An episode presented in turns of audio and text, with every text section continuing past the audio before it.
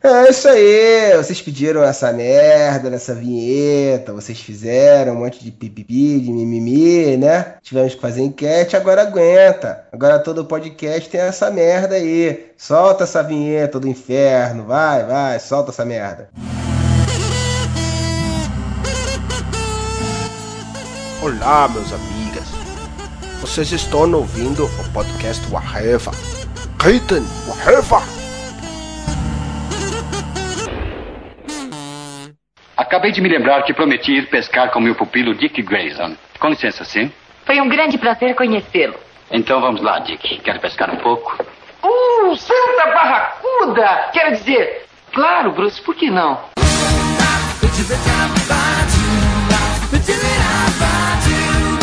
Sim, meus amigas, é a porra do podcast Arreva de novo. E aqui é o Freud. Estamos aqui hoje com os parceirinhos miris do Areva. Senhor Tiago Moura. Daí, galera, gripado, mas firme e forte. Senhor Marcelo Soares. Sou tão sidekick que estou aqui só para gravar e puder editar depois, não vou falar nada interessante.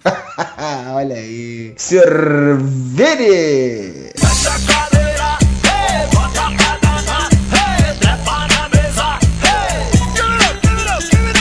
Bate, pra provar que eu não briguei com o Rafael, eu vou passar o podcast inteiro falando gauchês. E acredite se quiser, rapaz, na mesma sala, junto com o Vini, sem darem tiros nem facadas, senhor Rafael Rodrigues. É, mas eu não quero fazer intriga, mas o Vini só entrou porque ele achava que eu não ia estar no podcast.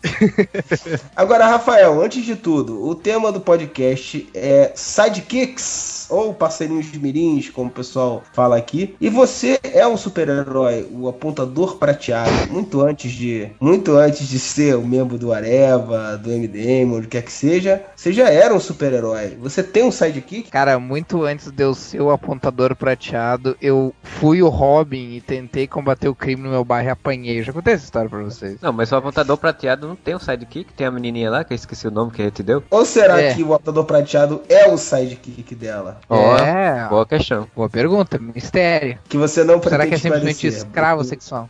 Que solta Pois é, mas é isso aí, senhores. Vamos falar dos caras mais injustiçados do mundo super-heroístico. Esses bravos lutadores que entregam a sua honra, a sua vida e o seu furico em prol dos, dos heróis aparecerem bem na foto, mesmo quando eles não fizeram o trabalho sujo, né? Então vamos falar um pouco aí sobre como começou os sidekicks. Seu Rafael, nosso, nossa biblioteca ambulante, diga aí. Chama o Vini, que o Vini queria contar como se surgiu o negócio. Ó, oh, tá vendo? Eu falei que não briguei com o cara, velho. é cheio de o cara essa putaria agora, de um puxando o saquinho do outro. Você que é um cara gentil, fala pros dois o que, que eles devem fazer entre si, então. Vão dar, vão dar o cu um pro outro. que gratuito isso. Ah, não, não, não dá pra participar do podcast desse jeito, cara. Muito Arruma bem. um quarto pra vocês dois, pelo amor de Deus. não, vamos lá. Vire, então diga então. A origem é um filme do Leonardo DiCaprio com. Vai lá pra casa da cachorra, porra! A pessoa rouba a piada dos outros, cara. Eu acho isso sacanagem. Vai lá, ô, ô Moura, conta a origem então. Não, vai, vai se fuder, agora você estragou minha piada, conta. Ei, Roger. Ei, Robin. Santo infarte! Então, a origem do termo sidekick, velho, ele vem de uma gíria de ladrões, né, do século XIX, início do século XX, porque na época foi criado um bolso na frente das calças que chamava kick, para ser o mais seguro contra roubo. Então, os batedores de carteiras se tornaram sidekicks, os caras que ficavam sempre do lado ali para tentar roubar esses bolsos, tal. Aí tem uma outra origem que é mais popular do, desse termo que se refere a realizações ou atitudes de um companheiro que geralmente eram deixadas de lado, né, facilmente ignoradas, tal, não eram tão importantes para uma trama é, em favor de um, de um herói mais carismático, né? Foi bastante utilizado aí por literatura, até pela, pelas comics, né? Que são as mais, mais comuns a gente ver, desenho. Como se fosse como se fosse o escada, né? Então, tipo, o Dedé é o sidekick do Didi. Isso, a escada do cara. O sidekick é um termo que não existe tradução, né? Ele é um termo em inglês. A, a tradução que a gente usa aqui, mais relacionada a quadrinho, que é parceiro mirim, na verdade não, não seria exatamente uma boa essa tradução, porque sidekick não se refere só a parceiro Mirim, né? Ele passou a, a ficar, a cair mais na boca do povo Sim, com essa história por causa do, dos sidekicks dos heróis, mas sidekick pode ser de qualquer idade, na verdade, né? Tem, o, por exemplo, o Besouro Verde, o Cato, que era o motorista dele, que não deixa de ser o sidekick. Se a gente pegar o Senhor dos Anéis, por exemplo, a gente pode dizer que o, o Sam é o sidekick do Frodo, né? Então tem... É, o Watson do Sherlock Holmes também, né? Basicamente, Isso. o sidekick é o bucha. Às vezes ele resolve tudo sozinho. ele continua sempre ficando em segundo plano. É que nem o Hong Kong Fu, que o gato resolvia a porra toda. Mas o herói é o Hong Kong Fu, entendeu? A função do, do- deles mesmo, assim, seria ser um contraponto ao, ao herói, né? Ter um ponto de vista alternativo, conhecimento alternativo, habilidade, ou qualquer outra coisa que o herói não tem, né? Tem isso também. Às vezes o próprio herói ele é dependente do sidekick, né? Uma coisa que a gente tava começando aqui, eu tava lembrando, é que, cara, os desenhos da Hanna-Barbera são lotados de sidekick, né? Todo desenho da Hanna-Barbera tem um, um sidekick, né? É incrível isso. O Manda-Chuva tinha, tinha seis, né? É, o Manda-Chuva tinha Mas seis. o Batatinha era o sidekick dele, né? Os outros eram tipo a ganguezinha, mas o Batatinha era o sidekick oficial. Ei, manda-chuva, o guarda-vela está chegando. Sabe o que eu gostava do desenho do Manda-Chuva? Que eles tinham tudo sotaque brasileiro, né, cara? Tinha um que era nordestino, que era muito engraçado.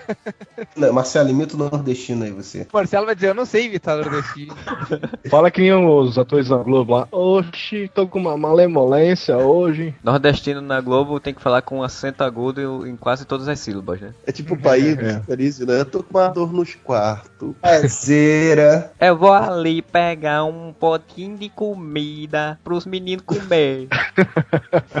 Gente, o podcast regional vai ser outro. Vamos voltar pro sidekick. Não, a gente tá fazendo dois em um. Hoje é o podcast regional dos Olha só. Não, o mais legal é que o, o Marcelo fazendo, fazendo nordestino de novela me, me faz perceber que os nordestinos de novela não são nordestinos, são retardados, né? Exatamente. Este é o meu ponto. Por que uma laranja é igual a um abacaxi? Resposta! Porque os dois precisam ser descascados. Certo, você descasca uma laranja e descasca um abacaxi, entendeu? mais antigo que se tem notícia é do. É um chamado Enkidu, que é do. Digamos, ele é o Gilgamesh. sidekick, vamos dizer assim, do Gilgamesh, né? O Gilgamesh ele é o herói de um poema épico indiano. Não, não, não, Poemas- cara. É Mesopotâmia. Hum... Boiola. Então, como eu dizia, né, que é o poema sumério. Vamos dizer assim, é considerada a primeira, não que seja necessariamente a primeira, mas é até onde se sabe, né? Que período histórico isso? É antes da, da Grécia, daquelas mitologias todas? 2500, 3000 anos antes de Cristo, assim, por aí. Século 7 antes de Cristo. Eu, eu sou totalmente to- perdido nessa questão de cronologia temporal. A Grécia é o quê? Hum. Quantos anos antes de Cristo? Depende. A Grécia Sete, antiga mesmo, mitologia. A Grécia, A era Grécia tá aí até hoje. Olha, mande também você a sua piada completamente sem graça pra gente. Quem sabe a gente não lê a sua piada sem graça aqui no programa e você fica sem graça com a comunidade da sua cidade por ter feito uma piada sem graça, num programa sem graça, em um momento completamente sem graça. Alguma coisa a acrescentar? Não, era sem graça, então Tá melhor. bom. O período clássico grego, vamos dizer assim, é até, até mais ou menos século II antes de Cristo, que é, que é onde acontece um monte de merda lá e aí acaba entrando a, a- entrando a, a igreja e Alexandre invade e, e aí a igreja católica acaba tomando o ocidente e tal. Então é mais ou menos até ali. E eu achando que o Iolaus era o, o, o sidekick mais antigo, que era do Hércules. É, não, a literatura, muito antes aí do, do Bob Kane botar o Robin nos quadrinhos, né? Que foi o primeiro dos quadrinhos. A literatura tem uma cacetada aí de famosíssimos, né? Tem o Sancho Panza do Don Quixote, tem o próprio Watson, né? Do Sherlock Holmes e vários outros aí. O fantasma não tinha também? O fantasma tinha o capeto, né? Mas era só o cachorro e o cavalo só. Ele não tinha. Que eu me lembre, não. Mas, Mas o sidekick do fantasma não era o Gasparzinho. Ai, velho. Piada enviada por Carlos Alberto. animais, dependendo do ponto de vista, podem ser sidekicks, né? A Cheetah era do Tarzan. Sim. É, e o Aquaman O burro do Shrek. Era tinha uma baleia, né? Uns baleias, uns, os animais Não, marinhos tinha- eram o sidekick dele. Tinha um golfinho que ele usava no Que desenho. tinha uma foca no desenho, era uma foca. Era uma, não, não era uma foca, era uma, era uma morsa, cara. Era uma morsa? É, não era foca, morsa, fofoca? Acho que era uma morsa. Foca, foca. Foca fofoca é o desenho, cara. É, o, Tinha Shimu, porra, né? o Shimu era uma foca. O Shimu é um mistério. Não, aquilo é qualquer coisa. E com bigode, né? O bigode, É. o bigode de cobrador de ônibus. É, era um pingo de porra com o cromossomo X.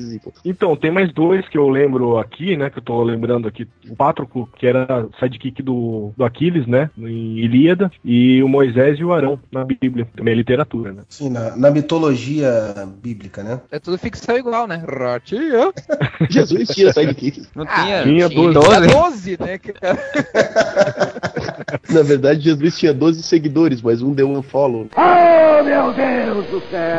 Puta que pariu.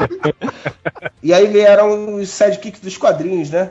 No boom dos quadrinhos lá nos anos 40. Eu Falei merda? 40? É isso mesmo, né? Final dos anos- Final dos Final anos dos anos 30 e 40, é isso aí. E aí criou-se o Robin, algum desgraçado, diz a lenda que foi o Bob Kane, né? Criou o Robin, aí veio a cuequinha de escama, sapatinho de duendes, e aí nunca mais teve volta, né? Virou uma febre, todo mundo começou a botar sidekicks, o Capitão América botou o Buck, e na época tudo que era super-herói também tinha sidekick, né? O Tocha Humana tinha o... Qual era o nome do, do Tocha Humana? Centelha. O nome original é Touro. E todo mundo na época tinha, né? Só o Namoro eu acho que não tinha, né? Porque o Namoro era meio um anti-herói também, né? O Flash tinha o Kid Flash já. Já tinha Kid Flash, né? Era de ouro não, né? Não, acho que só quando. Só, só na era de prata. Quando não tinham os sidekicks assim, como heróis, tinham como outros personagens, né? Tipo o, o Homem Borracho, que ele é também da era de ouro, né? Ele tinha um gordinho lá que o poder dele era ter muita sorte. Que não era o herói, mas era o, era o sidekick dele, assim.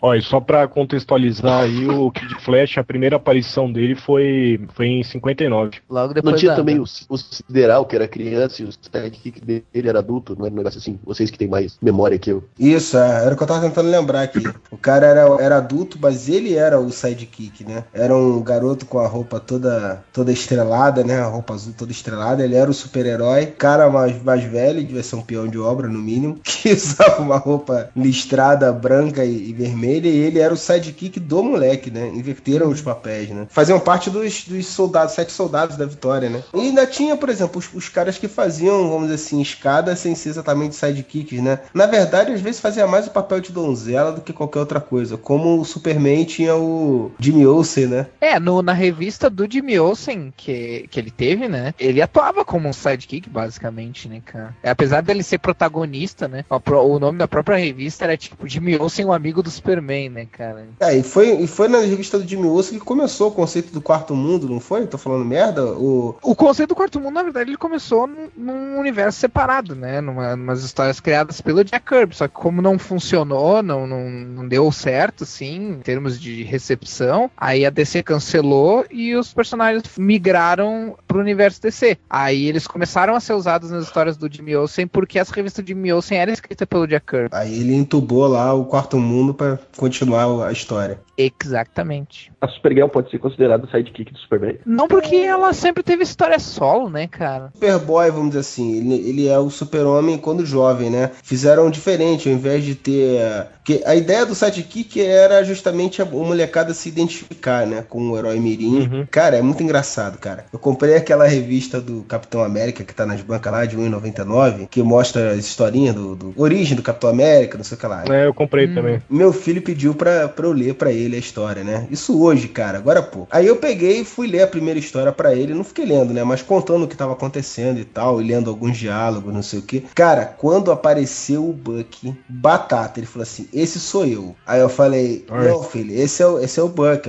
Não, mas finge que sou eu. Eu falei: tá bom. Aí eu continuei lendo a história falando o nome dele, ao invés de falar o nome do. É, Funciona, hein? Funciona o negócio, cara. A criança quer realmente ver um, um garotinho que ela vai se identificar com ele ali, né? E quando os sidekicks surgiram foi exatamente para isso, né? O Robin surgiu até porque as histórias do Batman estavam muito sombrias, né? Então a editora mesmo queria um, colocar um personagem infantil para poder chamar o público infantil juvenil, né? Que era o foco principal. Também porque o, o Batman precisava de alguém com quem ele pudesse conversar pra falar os, os planos, né? As, dar as explicações científicas e, e as. E outras ah, coisas mais, né? É, dar, se, dar sequência pra narrativa assim, em termos de investigações, né? Dizer, ah, eu encontrei essa pista. Sabe o que, que essa É, pista liga- significa? ligação emocional, né? Por, por esses, dois, esses dois motivos, né? É, e ele precisava do Robin para confirmar que o que ele tinha na frente dele era uma faca de verdade.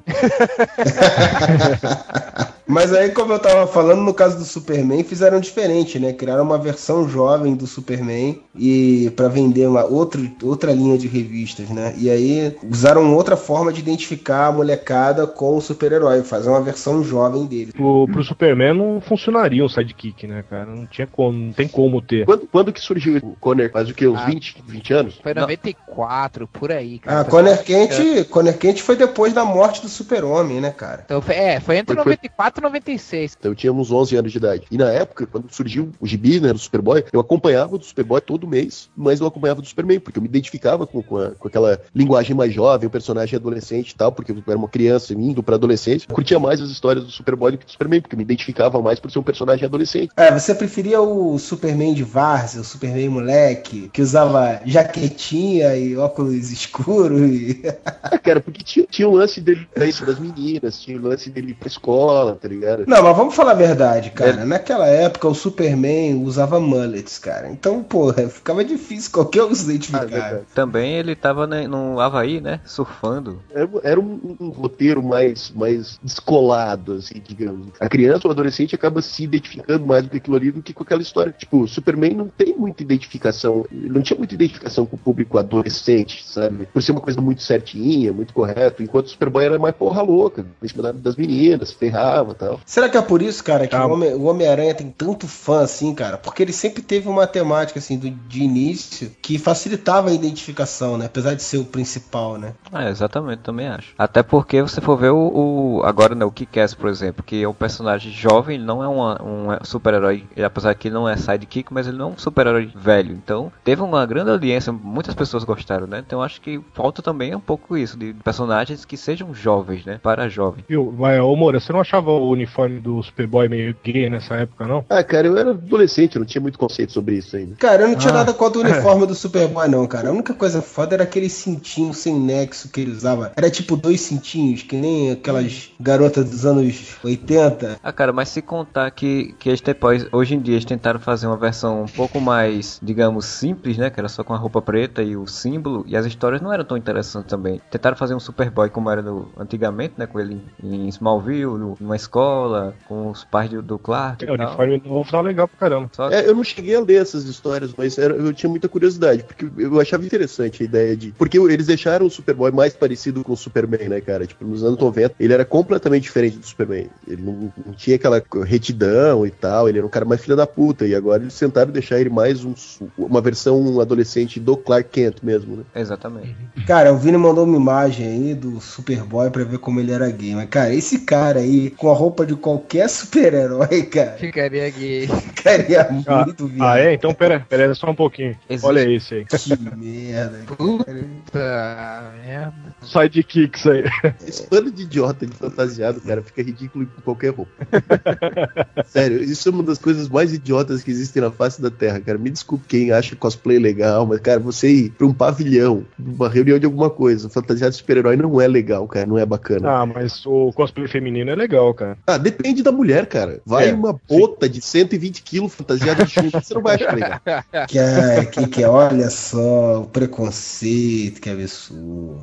É o processo. Fuja, Robin. Mas, fuja. Vieram as equipes de sidekick, né? Com a turma Titã. Não sei se teve alguma outra antes dessa, não sei se a Legião dos Super-Heróis, embora sejam jovens e tal, não são sidekicks, né? Eu acho, tá? Isso é cagação de regra. Mas eu acho que é bem provável que a Turma Titã deve ter sido, se não inspirada, pelo menos os caras aproveitaram a- o sucesso do- dos X-Men, né? Porque os X-Men eram adolescentes, né? Uhum. E eles surgiram em 63. E a Turma Titã surgiu em 64. Mas a Turma Titã é a primeira, a primeira equipe de sidekicks. Na, na verdade, eu acho que é a única. Tem alguma outra de sidekicks? Tem uma de desenho animado, cara, que era Young Justice. Se você lesse o Areva, você ia ver que tem até uma crítica sobre duas matérias sobre Young Justice. Não, mas Young Justice é, o, era o Aqualad, o Superboy, a, o Titãs eram outros, né? Não. Sim, sim, mas o que eu Não, quero dizer é é, seguinte. tem variações, né? Assim, por exemplo, o próprio, o próprio, porque tinha a Young Justice, é que ele tá falando, é a dos quadrinhos que ele tá falando, aquela primeira, né? Uhum. Que era justamente os três principais, entre aspas, assim. Era o Impulso, né? Que é o sidekick de terceira linha, já terceira geração de sidekick do Flash. E junto com o Superboy e com o Robin, que já também não era o Dick, já era o Tim Drake, se eu não me engano, era o Tim Drake. Era. Depois eu acho que eles incorporaram também outros sidekicks de segunda geração tam- também no grupo e tal. E aí agora recentemente fizeram um desenho que é esse que o Thiago tá falando, né? Que na verdade é como se fossem os titãs, né? É, é os Titãs, só não mudaram o nome pra não confundir com aquele desenho tosco com a animação japonesa de Teen Titans. Aí, pra limpar com o desenho da Liga da Justiça, né, também. E é muito bom esse desenho, mas é muito bom. É muito bom. Na verdade, eu, a Justiça Jovem é, é uma turma titã recaustada, né, cara, dos quadrinhos. Era pra pegar os sidekicks daquela época e transformar, só que não dava pra chamar de Novos Titãs, porque já tinha uma equipe de Novos Titãs formada pela turma titã que já eram mais velhos, que era o Asa Noturna, a Dona Troy. O Branco Melo, o Tony Belotto. Aí não quiseram chamar de Titãs e botaram o nome de Paralamas do Sucesso. É, tem o Xavier, né, no Paralamas agora. Tudo bem, Robin. De outra equipe de, de, de jovens sidekicks, né? De sidekicks, tem o- os jovens Vingadores, né? Que são como tipo os filhos É, de alguns Vingadores. Se inspiraram nos originais e tal, pra fazer versões jovens deles, É né? o co- cosplay, Mas né? não- É o cosplay. Os caras fugiram um pouco dessa ideia de chupinhar a DC, né? Ou tentaram se esquivar disso daí, usando essa premissa de- um pouco diferente. O que eu achava legal dos Jovens Vingadores é isso, que, tipo, eles não são sidekicks dos heróis, e ao mesmo tempo, tipo, no começo você tem uh, o, o Garoto de Ferro, que seria, né, o, o sidekick do Homem de Ferro, o Patriota e tal, e conforme vai passando, tipo, o garoto que era o Garoto de Ferro torna uma versão jovem do Visão, o que era do Hulk, na verdade, ele é filho do Capitão Marvel, sabe? O tipo filho do cara que é palmeirense e vira corintiano, né? É, mais ou menos.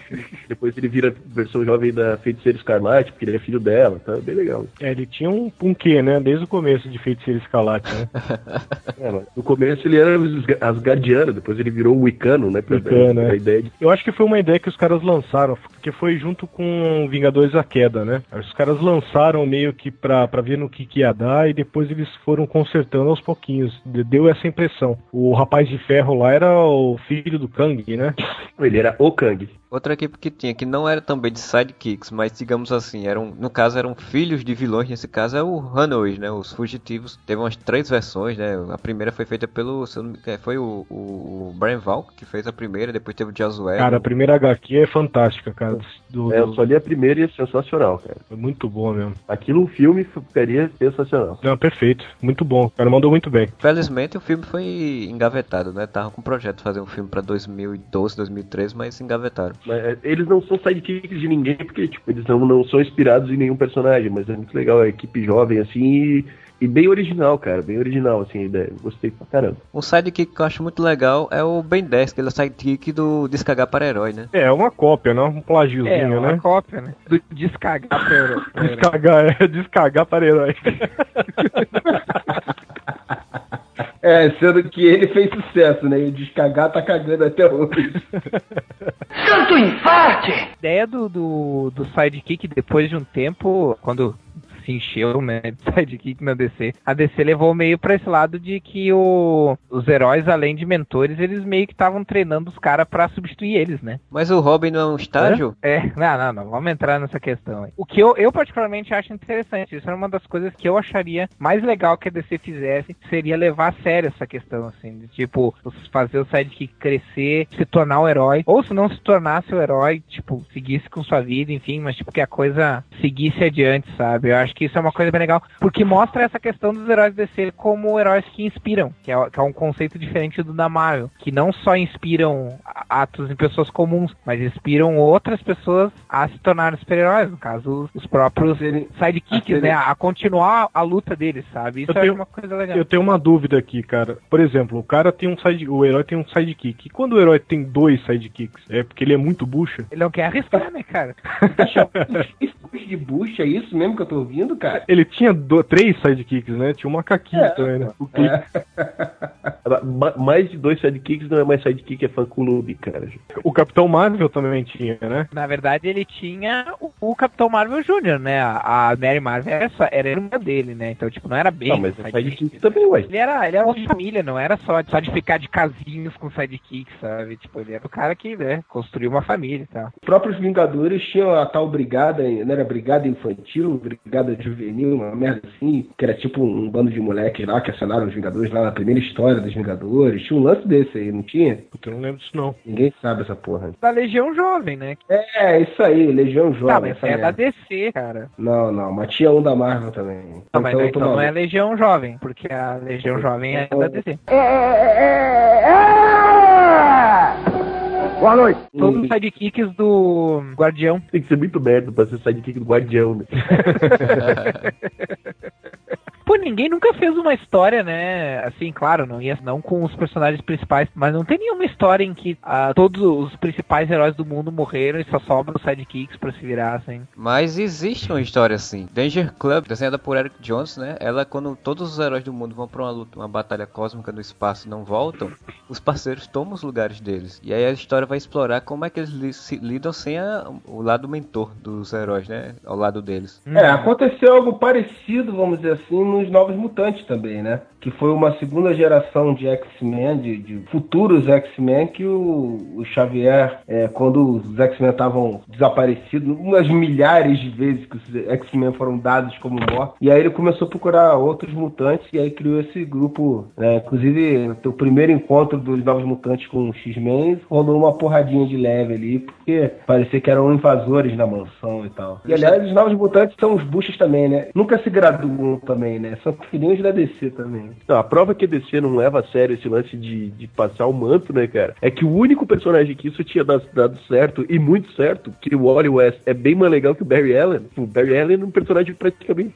sem personalidade. Chegou o Wally West, todo mundo conhece o Wally West. Eles agora rebutam essa porra, trazem o Barry Allen de volta, rebutam a porra do universo e atiram o Wally West. E volta a porra do Barry Allen, cara. Ao invés de seguir em frente, tá, tudo bem. Ah, botaram o Dick Grayson como Batman. Aí todo mundo queria a porra do Bruce Wayne de volta, até porque tem um filme pra sair, tá. Aí eu consigo entender, tá ligado? Deixar o Dick um pouquinho ali de Batman e depois tirar. Mas porra, 20 anos, cara, 20 anos de Wally West, pra que trazer o Barry Allen de volta, cara? Dá uma explicação comercial pra isso.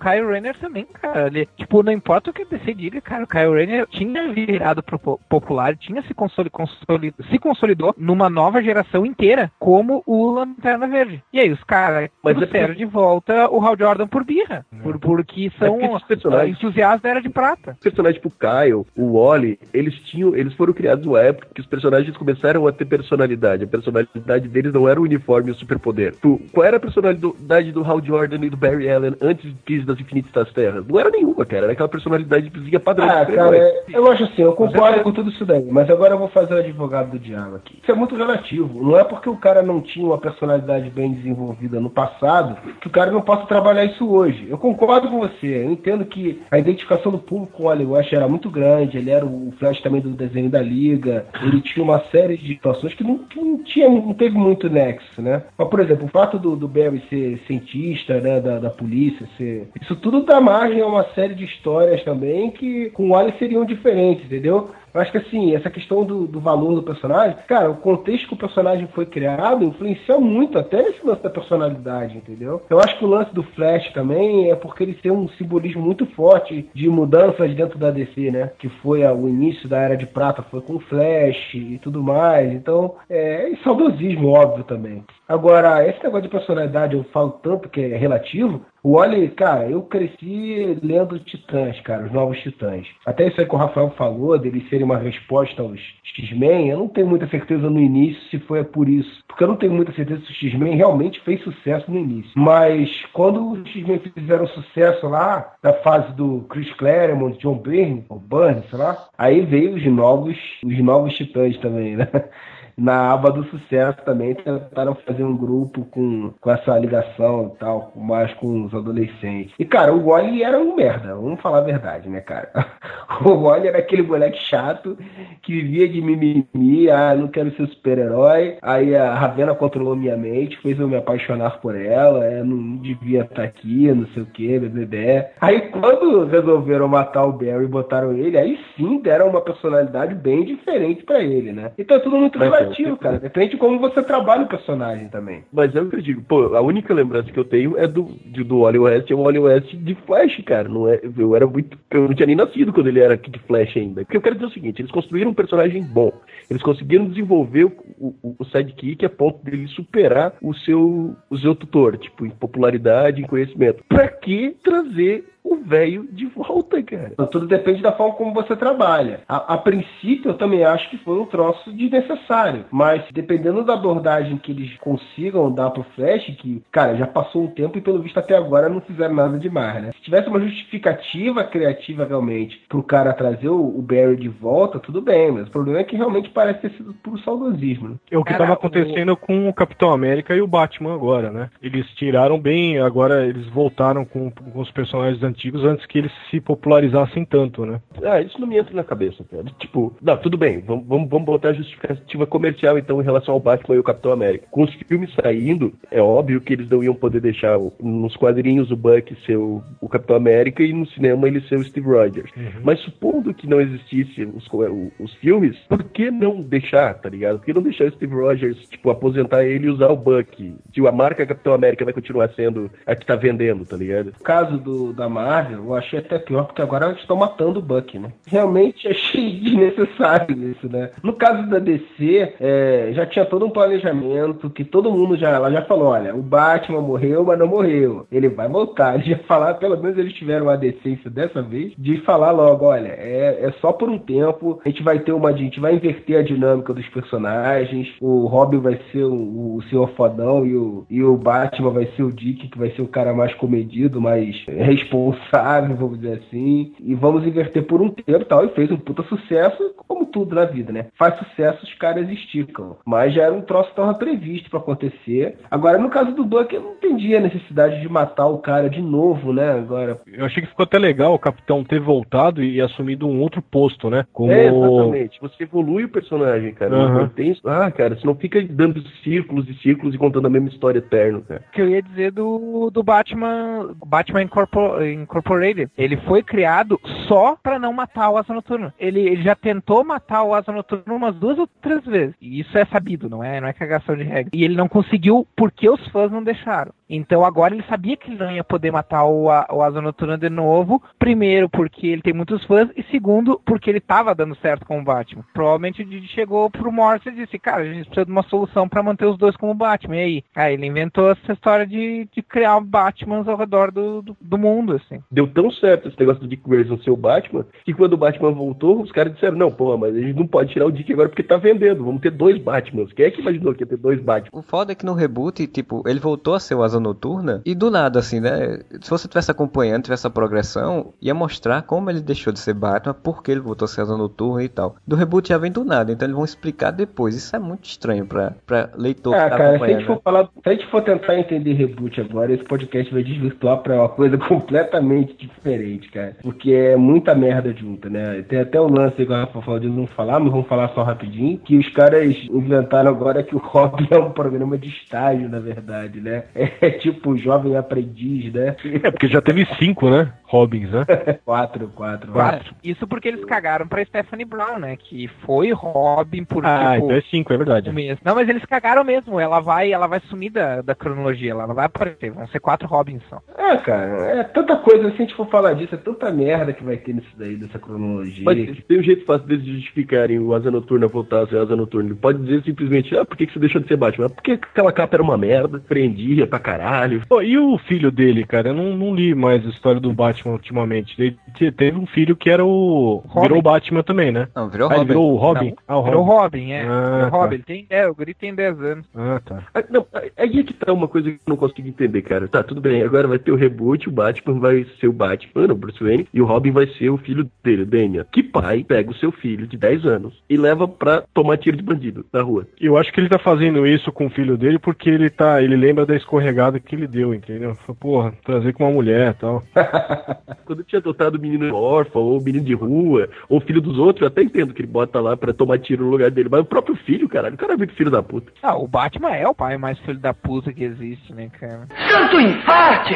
Estavam falando aí do, do- de matar o, o Buck, né? Foi uma das coisas bem feitas do Ed Brubaker, né? Foi, acho que uma das melhores coisas que ele fez no, no Capitão foi ter conseguido trazer de uma forma inteligente, bem feita. Tanto que agora no filme do Capitão, se for ter o segundo, eu espero que também esteja no filme isso, o Buck, né? Que como um soldado invernal. Eu achei que foi uma, uma, uma forma muito interessante de trazer esse contraponto, né? De, de o que o, o super-herói pode criar também. Se um, um herói, um sidekick for mal encaminhado, pode se tornar um vilão, né? É, e você viu que na, na cena do trem lá, ele faz uma apologia, né? Dele se transformando no Capitão América. Aquela hora que ele pega o escudo e, e põe na frente dele, assim, e joga pro capitão. Depois fala assim: Ah, isso aqui é seu. É, não sei se vocês repararam, mas tem um gancho pra, pra ele ser o soldado invernal, porque eu não sei se vocês lembram que quando o Capitão América vai libertar todo mundo, tá todo mundo preso, menos o Buck. Ele encontra o Buck tá numa numa mesa sala né? de. numa mesa de operação. Eu só achei que a morte É, dele foi meio. A morte, entre aspas, né? Na, na- no, no trem lá ficou meio, meio estranho, assim. Seria legal Ele se- saiu no rio congelado lá, ele ficou congelado também. É, mas seria legal se mostrasse ele tomando um tiro no braço, alguma coisa assim, pra ele perder o braço. Não sei. Ah, você não notou que quando ele tá no trem, a hora que, que ele solta, o braço dele rasga de cima a baixo? Ah, não, mas é que também não, não apareceu muito sangue, muita coisa assim. não, mentira, Então- isso não acontece não. Eu só tenho uma pegadinha pra ver se você... Não, ele, ele to- é, não, ele toma uns tiros, né? E aí ele fica pendurado é, com um braço só. E aí, se ele tivesse tomado um, um tiro no braço, alguma coisa que, que danificasse muito, aí não- ele não conseguisse, conseguisse segurar, aí ficaria, acho que, mais crível, né? Isso. Mas essa coisa do braço é irrelevante, assim. Eu acho que pro segundo filme, se for utilizar essa lógica, que eu acho que é a lógica mais inteligente para ser utilizada numa continuação, ah, no, no dado momento da- do, do personagem que vai estar, é, é só fazer a questão da lavagem cerebral. Ele já é super capacitado como, como. E foi inteligente no filme utilizar um ator mais velho exatamente por isso, né? Essa lógica de utilizar- usar um, um garoto, né?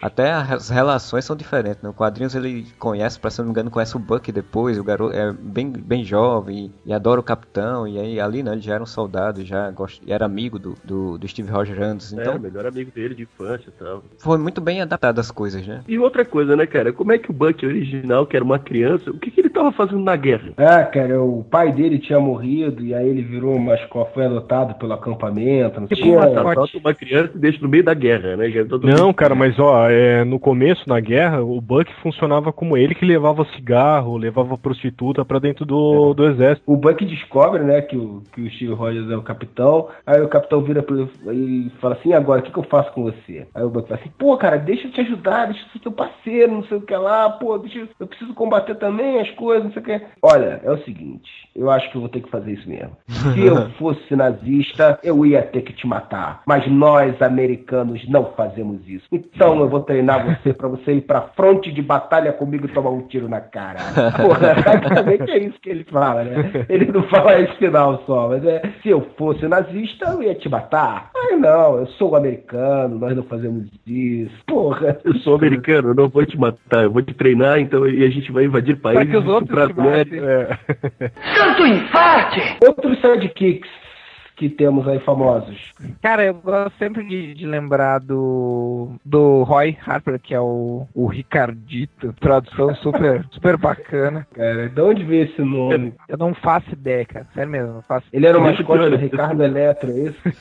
Porra, não, tá explicado. O, o Oliver Queen não era o pegador da, da DC? Então, ele era o Ricardão da DC. Mas sabe o que é pior? O pior é que o, o nome original do. O codinome original do, do Ricardito é Speedy, né? Speed, né? Mas sabe por quê? Porque originalmente ele era melhor e mais rápido na, no arco e flecha que o Arqueiro Verde. Tipo, o sidekick do Arqueiro Verde era mais foda que ele. No Young Justice tem até uma piada com isso no primeiro episódio, né? Que eles, Eu ia falar isso agora. que eles estão entrando e aí o cara fala, ah, ali é o Speed, ele é o, o, o sidekick, é o ajudante do Flash. Não, ele é do Arqueiro Verde. Mas por que Speed? é, né, pois é. Mas eu gosto de, de falar do Roy pelo seguinte, porque eu, eu até fiz um post lá no MDM sobre os pais dos quadrinhos e ele tava. ah, eu, na verdade, por mim, eu colocava ele em primeiro, assim, né? Mude- acabei mudando de ideia. Porque ele Opa, começou. peraí, peraí, peraí, não, peraí. Esse acabou mudando de ideia, parece que foi pressão editorial. Explica isso agora. É, Mas aí. é, é, Enfim, enfim, estamos no Areva, então. Deixa assim. Não, não, eu só achei que no fim das contas ia ter que ser o, o pai do Clark, o, o, o primeiro lugar no, dos melhores pais, não adianta, sabe? Então, mas assim, eu, eu acho bem, bem legal citar, assim, porque ele, ele foi o cara mais fudido, né? O sidekick mais fudido de todos, assim, por causa que o, o Arqueiro Verde era ausente, ele eh, se viciou em drogas, aí se fudeu pra conseguir sair das drogas, aí conseguiu sair das drogas, aí foi trabalhar pro governo no combate às drogas, trabalhou com o Esquadrão Suicida um tempo, aí depois ele se envolveu com a Lince, que era uma vilã dos Titãs, ele teve um filho com a Lince, aí ele teve que criar o filho, que na verdade era uma filha, aí agora de último, né, depois que ele já tinha virado um cara irresponsável, tinha sido até membro da Liga da Justiça, na época do, do que o Brad Meltzer estava escrevendo, tinha se tornado um bom pai, tinha amadurecido pra caramba e tal, se tornado um cara bacana, aprendido com os erros, aí vem a Teve a DC fode ideia com de mudar de tudo, nome. Mudou de nome, né, trocou de Ricardo traz para Arsenal, e aí a DC vem, fode com tudo e mata a filha dele, faz ele perder o braço e voltar a usar drogas e pegar um gato morto e achar que é a filha dele. Ele levou ao pé da letra aquela expressão, né? Bater com gato morto até o gato miar. Tem umas coisas que são completamente desnecessárias, cara, naquela minissérie que aparece isso aí, cara. Que ele simplesmente mostra que ele, obviamente não explicitamente, mas tipo, mostra que ele broxou. Cara, sério? Por que que eu, por que que eu vou querer saber disso, cara? Foda-se! Quero saber da vida sexual do cara, da história. Ele tem uma importância muito grande na própria história dos quadrinhos adultos, né? De, do amadurecimento dos quadrinhos, né? Que foi justamente essa fase aí dele se drogar, né? Que era a fase que o Dennis O'Neill escreveu o Lanterna e o Arqueiro e mostrou essa uma coisa que era inédita nos quadrinhos, né? De mostrar, né? Eu, foi, acho que assim, uma primeira trama que teve envolvendo o sidekick levado por esse lado mais sério de, de a questão da responsabilidade. Editora grande que usou essa questão social, sabe? Que a capa era ele, era eles, o Lanterna Verde, o Arqueiro Verde flagrando ele injetando heroína, né? E ele Assim, participou também desse desenho novo do Batman, né? O The Brave and the Bold. E É, aparece, né? inclusive o, o título lá, eu não sei como é que foi traduzido aqui no Brasil, o título deles lá era Sidekicks Assemble, né? Que era tipo, que, que nem os Vingadores falavam, né? Vingadores Assemble é. Sidekicks pra traduzir Avante. agora vai ser foda. Isso, é. Sidekicks Avante.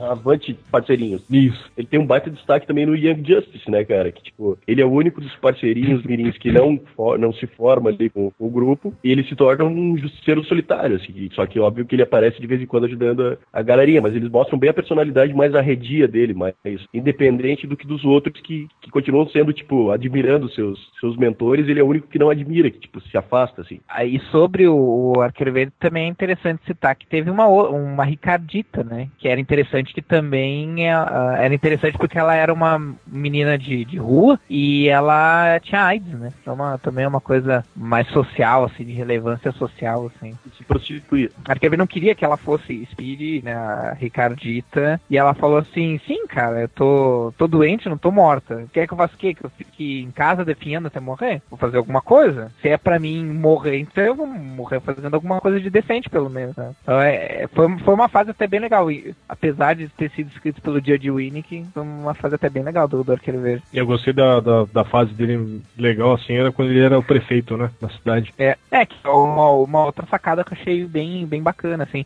É o tipo de coisa meio delicada de, de colocar nos quadrinhos, né? Mas é, é uns, são pelo menos sopros de criatividade, né, cara? Santo infarte! Todo mundo da Liga da Justiça, pelo menos os principais lá, né? Os mais clássicos, todo mundo tinha sidekick. Só o Lanterna Verde que não tinha, né? E o Ajax. Mas, é, mas o Ajax depois inventaram uma, uma jaca. depois de muito tempo inventaram uma jaca também. Mas o Lanterna Verde que nunca teve. Mas aí faltou a gente citar aí a, a Dona Troy, né? A Moça Maravilha, que já fizeram tudo com ela também, né? Transformaram ela em, em Darkstalker, depois que era uma outra, um sub-Lanterna Verde lá, né? Depois virou Troia, virou tudo que você pode imaginar e agora não virou nada, né? Acho que vão limar ela também, junto com quase todos os que- novos titãs. Ela virou até um período, acho que foi depois de Crise na Crise Infinita, que ela virou a precursora, a nova precursora até. Puta que pariu, isso eu não sabia. Tem uma coisa muito engraçada da, da Dona Troy. Quando aconteceu a crise nas Infinitas Terras, a primeira, foi tudo reformulado, né? Principais heróis, pelo menos, da, da Liga. A Mulher Maravilha, ela deixou de existir eh, junto com o início dos heróis. Então, tipo, ela não tinha surgido junto com Batman, com Superman. Ela passou a existir a partir do crossover lendas. Então, o, o Superman e o Batman, tipo, já, já existiam, os super-heróis já existiam e tudo. Só que assim, essa reformulação dos personagens não aconteceu com os novos titãs. Então, o que aconteceu é que a gente tinha uma Dona Troy, que era uma moça maravilha, que existia antes de ter existido uma Mulher Maravilha. Cara, aí eles tiveram que fazer um- uma coxa de retalhos, cara, pra explicar que aquela moça maravilha, na verdade, não tinha nada a ver com a Mulher Maravilha, tinha a ver com os titãs originais, os titãs da mitologia grega, né? Aí fizeram umas histórias loucas que até, até eram legais e tal, mas muita, muita encheção de linguiça, assim, sabe? Até dá pra fazer uma coisa legal em cima disso, né? Porque eu lembro que uma das histórias dos, dos titãs, muito antes de ter a crise, envolvia isso, né? Um cara até que queria um deus sol lá, que queria levar ela pra ser a princesa dele e tal. Teve, teve uma história lá no início dos titãs que envolvia isso aí. Não, as histórias não eram ruins. Aquela fase era a fase do Marvel Wolfman, do George Pérez, era é, é praticamente impecável, cara. Só que é, dá pra tu ver que é, que é desculpa, sabe? Os caras tiveram que inventar isso, né? Mais pra frente, tipo uns 10 anos depois, o John Byrne assumiu os títulos da Mulher Maravilha. Ele fez com que a Hipólita viajasse pro passado e ela acabou atuando como Mulher Maravilha no passado junto com a Sociedade da Justiça. Então o John Byrne explicou que a Moça Maravilha, na verdade, tinha se inspirado na Mulher Maravilha, mas na Mulher Maravilha do passado, que era a Hipólita que tinha vindo do futuro pro passado. Eita, caralho. Cara, é foda. É foda, né? Fuma aqui e toma um chá. Fuma aqui e toma um chá. Fuma aqui, toma um chá e fica numa boa. Quer rebutar, mata tudo que aconteceu e começa do zero, cara. Esse negócio de, não, vamos manter isso, vamos manter aquilo, sempre cria merda, cara. Mas o título que tá vendendo, o time que tá ganhando, os caras não querem mexer, né? E aí fica essa merda, cara. Esse negócio, cara, me fez parar de ler quadrinhos do DC na época, cara. Eu passei a ler X-Men nessa época, resgatar o período lá do Clary Monteburn e ler dali em diante, justamente porque eu ficava puto com isso, cara. Eu acompanhava os Titãs e daqui a pouco nada mais fazia nexo, cara. É foda isso. Aí tu foi ver os X-Men e aí viu lá o sidekick do Wolverine, né? Jubileu. É, mas isso aí já foi um pouco depois. Quando eu comecei a acompanhar as X-Men, na fase ali intermediária, um pouco. Era a fase que tava publicando com o desenho do Paul Smith. Era com. Era uma fase legal ainda com o Chris Claremont, Paul Smith. Ainda teve muita, muita coisa legal ainda antes de vir a era Image e esculhambar tudo ainda. Temos o, o Aquaman, que sempre tem sidekicks mais poderosos do que ele, né? Porque originalmente era o, era o Aqualad, que depois ficou fodão, virou Tempest, ganhou poderes do, do cacete A4. E agora ele tem um novo sidekick, que na verdade é filho do inimigo dele, e que também é cheio dos badulaques lá, dos poderes, e é o senhor fodão do Young Justice no desenho, né? Não, ele é fodão no- nos quadrinhos também. No desenho ele é o único que cai de pau com o Superboy, cara. Incrivelmente em Young Justice, o Aqualad existe, né? Só que ele não escolheu ser um soldado, né? Ele es- escolheu ir pra lá para a área por isso que ele não aparece. Ah, é o Gart, né? Você tá falando, né? Exatamente. É, o original ele nunca se tornou Aqualad, ele ficou estudando magia e o, e o verdadeiro Aqualad desde sempre é o moleque lá, o Se foi com a Zatanna, tá perfeita- perfeitamente justificada essa escolha dele. Não, eles, Ah, eles é. criam até um, um triângulo amoroso com uma, das, uma personagem que existe, acho, nos quadrinhos. Acho que é Tula o nome dela. Sim. É, É a com a moça. Que é, É, ela existia Ah, até ela então. morrer é, só que no Young Justice ela tá lá no, na, em Atlântida também, fazendo, tipo, estudando magia. O Gart também, e o Gart e ela estão juntos, mas o Aqualad de novo, né? O, o moleque, o, o Jackson, acho que é o nome dele, é apaixonado por ela tal. E quando ele vê que os dois estão juntos, ele resolve ficar na superfície e ser o parceirinho mirim do Tá, cara, mas Aquaman, agora eu vou que é ter que. Tá, agora eu vou ter que fazer um comentário, cara. Tá, ele é um, ele é um negão da equipe, o nome dele é Jackson, cara. Sério mesmo? Eu não sei se é Jackson, cara. Tô tentando lembrar o nome dele, mas eu acho Ah, bom. Ele é mais um membro da família Jackson, cara. É que era o Jackson Six, né? Mas um deles foi pro mar, daí não, não fez parte da equipe. Não tem como a gente negar que o Robin é o sidekick mais famoso de todos. O Dick é aquele viadinho, né? O Batman é o campeão mundial de arremesso de sidekicks, né, cara? Porque puta que pariu, cara. Além dos 500 Robins, tem o Cavaleiro das Trevas, tem outra Robin. A Batgirl também, que não é, mas é como se fosse uma sidekick dele. Tem a caçadora também, já teve a salteadora. Tem o comissário Gordon. Porra, o comissário Gordon sidekick, sacanagem, cara.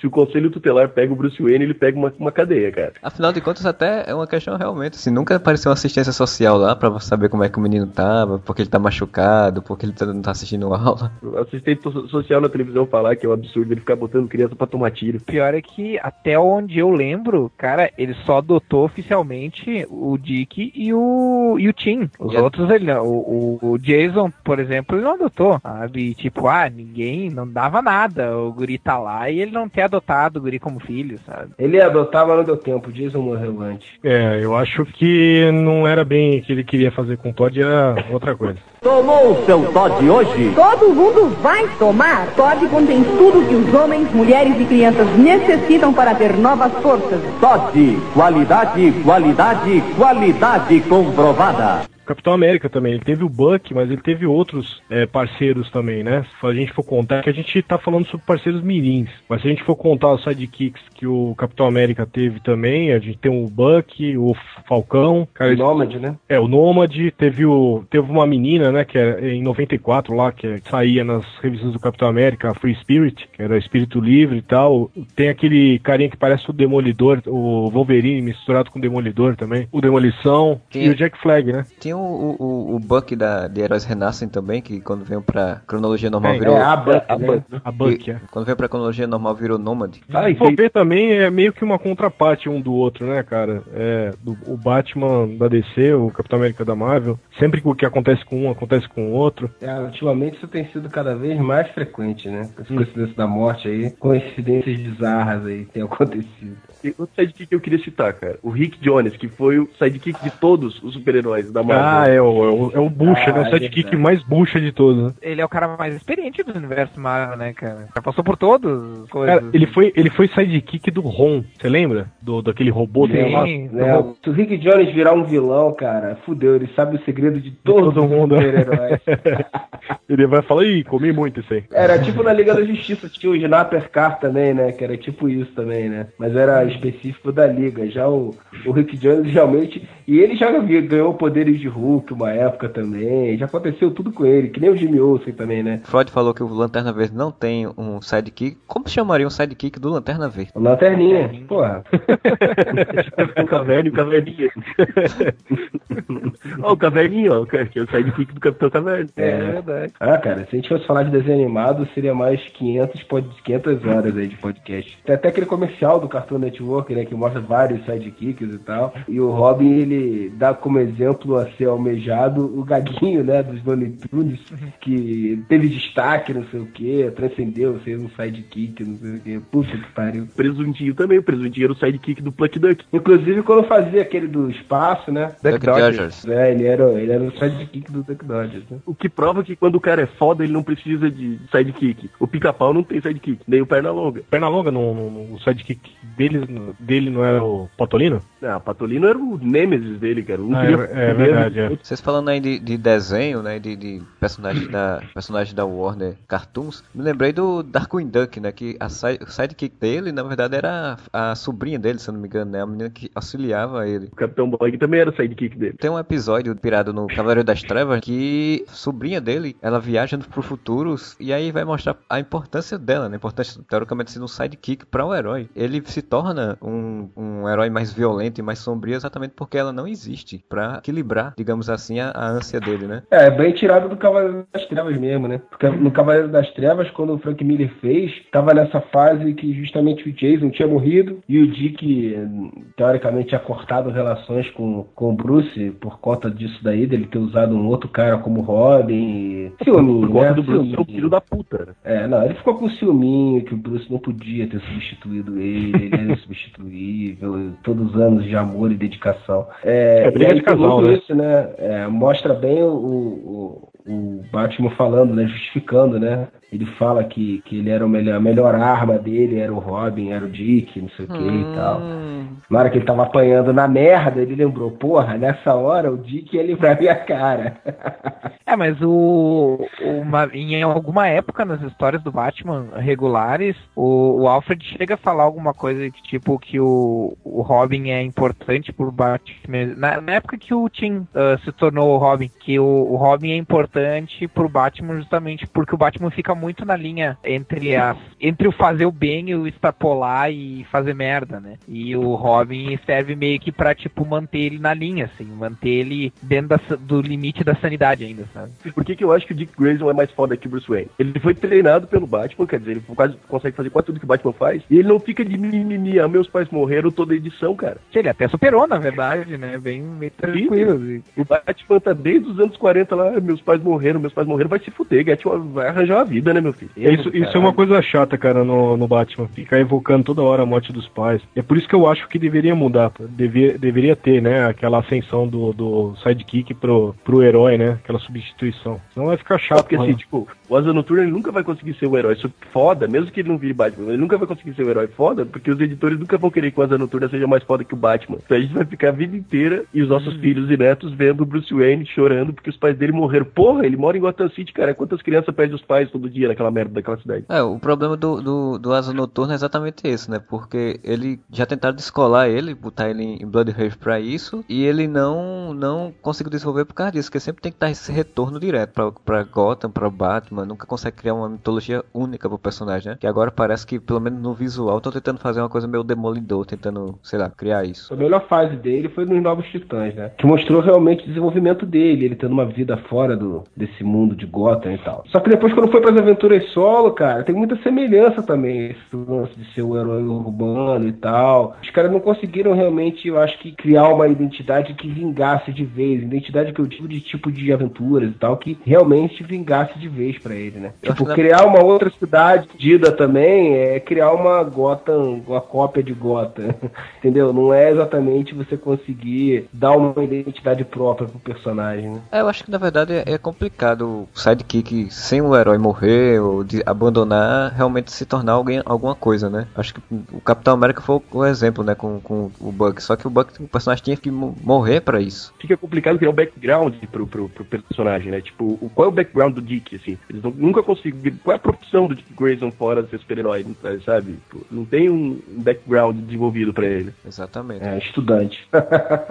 É, se eles tivessem feito, por exemplo, faz um reboot e no reboot retira essa coisa de que ele foi um Robin e cria esse, uma, uma nova origem pra ele, ele se tornar mais noturno, aí sim, tinha essa possibilidade, né? Mas é, não vai fazer, sabe que isso não acontece. Tanto infarte! Agora, os mamilos, rapidinho, só para não, não deixar isso em branco, né? Tem toda essa polêmica que o pessoal sempre fala que o Batman é viado, que o Batman pega o Robin, não sei o que lá. Mas ficou mesmo, né? Nessa época que teve lá uma caça às bruxas aos quadrinhos, esse lance, essa identificação de que tinha, em alguns casos, esse lance dos parceiros, tinha uma pedofilia rolando ali, né? Tinha uma relação que não era bem de pai para filho e tinha outras intenções ali na parada. Mas o que eu acho mais legal é que, na verdade, assim, o, o cara que iniciou essa caça às bruxas aí foi um psicólogo chamado Frederick Verta, né? E o que eu acho mais legal, na verdade, ele não falava sobre a pedofilia do Batman e Robin. Ele falava sobre uma relação homossexual. Ou seja, tipo, tava tranquilo o fato do, do Robin ser menor de idade. O problema era os dois serem homens. É, se fosse então com uma menininha, tudo bem. É, não ia ter problema, sabe? O problema não era, não era ser menor de idade, o problema era ser dois caras. Quando eles criavam os sidekicks, eles justamente não criavam como uma parceira mirim, né? Uma, uma, uma menina, já não, não ter esse lance dos dois serem, né? Namoradinhos, alguma coisa do tipo assim. Cara, vamos falar a verdade, cara. Eu fiz até essa pergunta porque eu realmente não lembrava de outro sidekick que tivesse essa, essa relação assim. É, Será que não foi por causa do, assim, dos episódios lá do, do seriado Camp da TV? Comics Code foi antes ainda. Ah, eu foi acho. 54, é verdade. Isso tem, isso tem muito a ver por causa exatamente da questão deles morarem juntos e tudo bem muito próximo, né? acho- eu acho que os outros sidekicks, não sei se tinha essa, essa separação maior do que com o Robin. Eu acho que não mostrava tanto, talvez, a vida a, a dois, né? Os caras combatendo o crime, talvez, É, não sei. Você vê que nem o Marcelo falou, né? O, o, o Robin foi criado justamente pro público infantil juvenil pra dar aquele ar mais leve pro Batman que era carrancudo. Então apareceu o tempo inteiro o Batman car- carrancudo e o, e o Duende lá, né? De, de, de shortinho, de escama, pulando em volta dele. Acho que ficou meio estranho o lance, né? E ele nunca assumiu como se fosse um filho. Era um cara que tava ali pra ele treinar tal, pra. Era pelo dele, né? Tinha um lance desse? Tinha um- Sim, sim. Como é que era no, no- Alguém sabe aí? Sabe, Rafael? Ele era tutor, né? Não, não sei dizer como é que era originalmente, cara, mas não, não- é, é que assim, ó, originalmente não se falava muito nisso, cara. Não, não tinha muito. Não tinha muita explicação técnica, entendeu? As pessoas não, não se perguntavam muito essas coisas no, no começo. Então não, não É, se não, dizia não. assim, não, ele adotou. Dá a entender que ele adotou. Eu, se eu não me engano, na primeira história que, que o Robin aparece, tipo, dá a entender que ele adotou, mas isso não é deixado claro, entendeu? Pelo menos não. No, no começo que eu lembro, assim. É, não, é porque é foda mesmo. Quando tu pega os quadrinhos fora de contexto,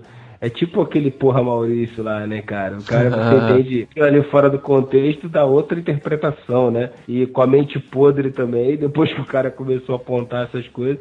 Mas, cara, tem uns quadrinhos antigos que tu olha, tu, tu olha aquela cena e tu fala assim, porra, caralho, aí é foda, né? Via que do, do Bruce acordando na mesma cama e tal. Tem... Aquela, aquela série da antiga, quando ele é, pergunta pro Robin, né? Tem até uma capa, né? E aí, Robin, qual, com qual é, uniforme eu saio hoje? Com rosa, com verde? Aquilo ali eram umas capas sensacionalistas, né? Que o editor Júlio Schwartz mandava os caras botarem. E quando tu ia ler a história, às vezes não tinha porra nenhuma a ver com a história, se bobear. Era só pra causar um impacto e tal. Que nem as capas do Jimmy Olsen, né? Que a gente citou já hoje aqui também. A revista do Jimmy Olsen tinha as capas mais fodas, assim, de todas, né? As capas que o Superman é um babaca, a maioria são as capas do Jimmy Olsen, né? Bem, se você levar em conta que antigamente podia ter aquela, ter aquela tradição de filho quando está com medo, alguma coisa, e dormir na cama dos pais, né? Medo do quê, cacete? Ele enfrenta Coringa de um. Não, mas tem um um, mas tem uma tem uma cena da revista da Liga que um, um vilão chega pro, pros caras e diz assim, É, ah, é, é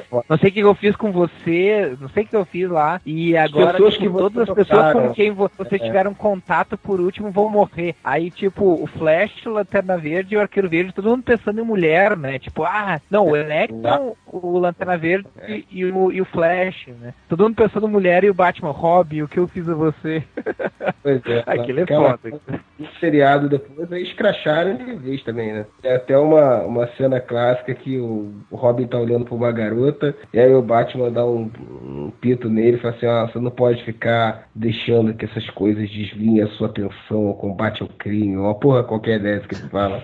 Eu fico olhando pra essas barangas. Quem sabe você está pensando naquela menina que te abandonou quando atravessamos a rua, hã? Ah, que isso, Batman? Pra finalizar aí, queria recomendar duas HQs que eu não li, eu não li, mas muito bom, muito bom.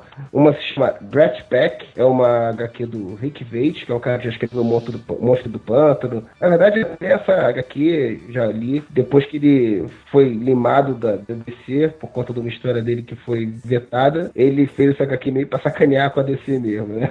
E fez uma HQ sobre os heróis e tal, e sobre os heróis mirins, envolvendo esse lance sexual também. E sempre tive vontade de ler essa HQ, que que é muito boa. E já saiu aqui no Brasil, inclusive, pela, pela HQ Mania, mas ainda, infelizmente, ainda não li. E parece, dizem que é uma obra bem interessante sobre, sobre uma visão bem interessante sobre esse mundo dos sidekicks. Teve uma HQ, não sei se teve mais do que uma minissérie, mas eu cheguei ali as primeiras edições de uma HQ da Image chamada O Sidekick, que é escrita pelo Paul Jenkins, que já fez vários trabalhos pra Marvel, que é bem legal também, mostra um, é meio num tom de humor, mostra o moleque que ele é sidekick de vários heróis ao mesmo tempo, e pra cada herói ele usa um uniforme, tem um comportamento, e ele é entregador de pizza também. Não saiu no Brasil, mas está disponível numa importadora perto de você. E pra finalizar, o que, que vocês acham aí? Sidekicks hoje em dia, vocês acham que ainda tem necessidade de, de se usar esse expediente nos quadrinhos? Você acha que ainda, ainda funciona esse tipo de coisa hoje em dia? Dependendo de como for utilizado, como por exemplo, eu volto a remeter-se ao filme do Capitão América agora que se lançou, em que o Buck era um sidekick, mas não era exatamente exatamente um sidekick. Ele não utilizava roupa, uniforme, não era um garotinho, não, não era, era idiotizado, digamos assim. Para mim serve como um parceiro mais do que como alguém que tá ali para receber tiros por causa da roupa colorida. Eu ainda acho que, que é muito mais interessante se for levado dessa, dentro dessa lógica até de estágio mesmo, de evolução, né, de legado do personagem. Teoricamente, está passando por um período de treinamento e aí quando for necessário ele deixar de ser só um pobre coitadozinho ali que leva tapa do chefe e vira um herói para todas as massas e públicos. É, estagiário tem que se fuder, né? Todo mundo sabe disso. Estagiário, grampeador que já estava na empresa antes, vale mais do que o estagiário, né?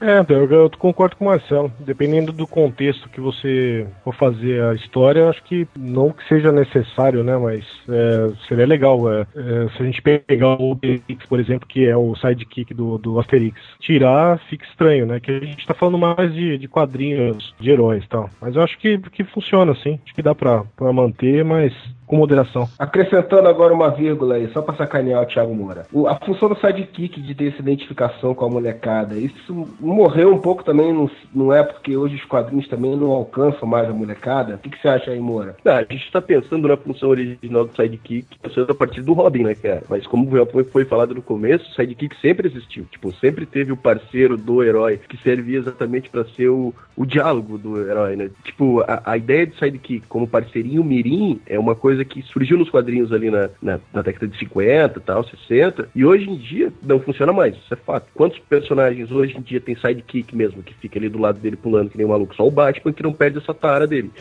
De resto, quase ninguém tem, ninguém tem, né? O próprio Capitão América fala num, numa história que eu não lembro qual agora, que depois que o Buck morreu, ele não aceita esse lance de sidekick, porque botar criança em perigo não faz o menor sentido. Mas o lance de sidekick, de ter o parceiro do herói, sempre vai existir. Até pela, pela, pra facilitar o, a narrativa da história, para o personagem ter com quem falar, com quem conversar, com quem analisar as coisas. Acho que é uma coisa que dá para fazer, mas depende muito do caso, assim. Geralmente cito o exemplo, aquele especial do Alex Ross, que é chamado Batman Guerra ao Crime. Na verdade, não tem nenhum, nenhum sidekick, mas é interessante que, na verdade, o, o Batman, ele se encontra numa situação em que ele conhece um menino que ele, cujos pais morrem por causa de um bandido e ele fica sozinho, só que o guri era, é um guri de um bairro pobre, ele era pobre não tinha as condições que o Bruce teve. Então daí o guri acaba indo pro lado do crime, e aí no fim das contas o, o Batman acaba tendo que lidar com, com essa situação que nem todo mundo é rico que nem ele, nem todo mundo teve as oportunidades que ele teve para poder mudar de vida. Uma coisa interessante, por exemplo, do, do, ponto de vista psicológico, tu vive dentro do, tu cresce dentro de um ambiente violento, tu, tu é um filho da violência, vamos dizer assim, teus pais morreram, coisa assim. É uma coisa interessante se pensar do tipo, cara, a criança tem que extravasar a violência de alguma maneira. Pra ela não virar um bandido, então que ela extravase bater nos bandidos, sabe? É uma coisa certa? Não, mas pelo menos tu tá usando a raiva da, da, do adolescente por uma coisa benéfica, fazendo o que o Batman fez com a própria vida dele, tá transformando uma coisa ruim numa coisa boa. É o que o Big Daddy fez com a Hit Girl. Cara, eu não falo de que é, porque eu odeio que é. Na verdade, ele fez com a Hit Girl foi uma imbecilidade, porque ele simplesmente mentiu que ele era uma coisa que não era. Vamos usar o caminho de trás. Você vai primeiro. Certo! Puxa as bate-algemas! Isso aí, senhores. Agradecer a todos que nos ouviram. Acessem o Areva, mandem e-mails, que ninguém vai mandar, né? Mas tudo bem. Para contato arroba areva.com, siga no Twitter e blá blá blá. E mandar um grande abraço pro sidekick oficial do Areva, o nosso leitor Arueva, Hever! Aí, Hever, ganhou esse grande prêmio agora. O nome dele de sidekick, inclusive, podia ser Arueva, né? É, pois é, o Arueva, o sidekick do Areva. É o Capitão Marvel, né? O, o Capitão Marvel fala o Areva, para ganhar os poderes fala o E contrário. Arueva. Então é isso, até o próximo podcast. Areva! de ser bem perigoso. Ele era um menino prodígio, mais carente como ninguém. A solidão é muito fria, pior viver numa caverna. Mas hoje ele dança numa famosa boate moderna.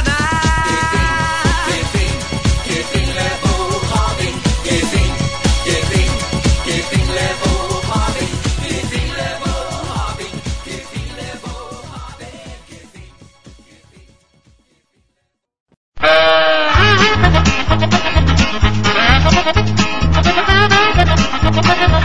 you. Olha aí, olha aí, momento Areva para alegria de poucos e desagrado de muitos. O momento mais inútil do seu dia. Procede, Duende Amarelo? Com certeza, cara. Momento Areva, o cantinho onde nós lemos os seus comentários bonitinhos, cheirosinhos e gostosinhos. Vamos fazer aqui o momento Areva dos últimos dois podcasts, que no caso seria o 57 e o podcast Troll 58. Esse deu margem pra xingar, rapaz. Muito bem. É, para começar, eu selecionei dois comentários aqui. Até o momento, pode, eu posso selecionar mais até o final desse momento Areva, vamos ver. É, o primeiro é do Alicia Spickles. Continuo no aguardo do podcast sobre humor negro, variação linguística. Aí ele fala uns negócios aqui. Aí ele fala assim: Hoje já vejo o dia em que vocês, com milhares de leitores, vão esquecer dos nomes dos putos que comentam aqui hoje em dia. Pior ainda, vão sentir falta das cagações de regra dos leitores. Aí o comentário padrão seria uma das opções abaixo. Ele colocou assim, o, o, que, o que os leitores vão escrever, né? O Areva Cast finalmente saiu, agora já posso ir pra faculdade. Cadê a caneca do Areva lá no Areva Store? Tema Hyper Mega Blaster Super Looper Mega Boga. Quero mais participações da senhora Freud. e a, a última, mas não menos importante, meu nariz explodiu com essa notícia que o Zenon deu. cara, cena do nariz explodindo é muito desagradável. Mas, cara, nunca, nem quando tivermos milhões de leitores, vamos, vamos esquecer o nome dos nossos leitores da, da velha guarda. Meu querido. Meu querido. Como é o nome dele mesmo? Amigaço nosso. ok, ok. Uh, Guilherme Brito. Meu irmão, como assim a trilogia do Poderoso Chefão é na Descendente? O segundo filme é foda pra cara. Inclusive, os dois ganharam o Oscar de melhor filme. Corrigindo o que disseram, quem faz Vito Corleone no segundo filme é Robert De Niro.